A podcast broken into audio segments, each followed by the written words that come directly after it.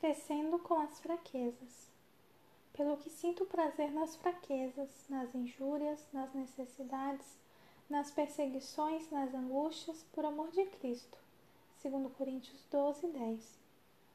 Todos temos fraquezas, embora tenhamos a tendência de pensar que os defeitos dos outros são piores do que os nossos.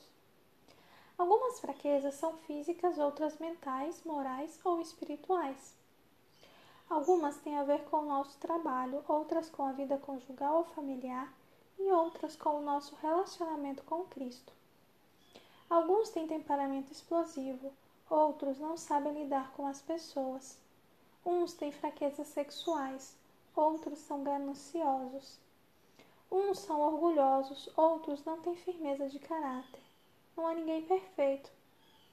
Mas as fraquezas podem se converter em forças se nos levarem a crescer. George Reilly foi secretário de imprensa do presidente Lyndon Johnson e convenceu o presidente a não ter assessores com menos de 40 anos de idade que não tivessem sofrido uma grande decepção na vida. Reilly pensava que pessoas sem essa maturidade e sem essa frustração, ao serem colocadas em cargos de poder, se considerariam pequenos deuses.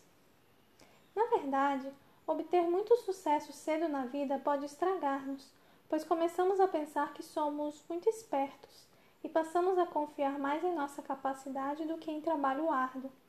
Pior do que isso, passamos a confiar mais em nós mesmos do que em Deus. Todas as pessoas que fizeram algo importante na vida sabem o que é fracassar, pois os fracassos iniciais podem ser a chave para os sucessos posteriores. Um casal teve um filho deficiente mental. Eles ficaram arrasados, mas amaram Alan como a qualquer outro filho. Construíram um quarto com paredes de vidro, para que de qualquer lugar da casa pudessem observá-lo. Durante 17 anos, a mãe dormiu ao lado de Alan, com a mão junto ao seu coração.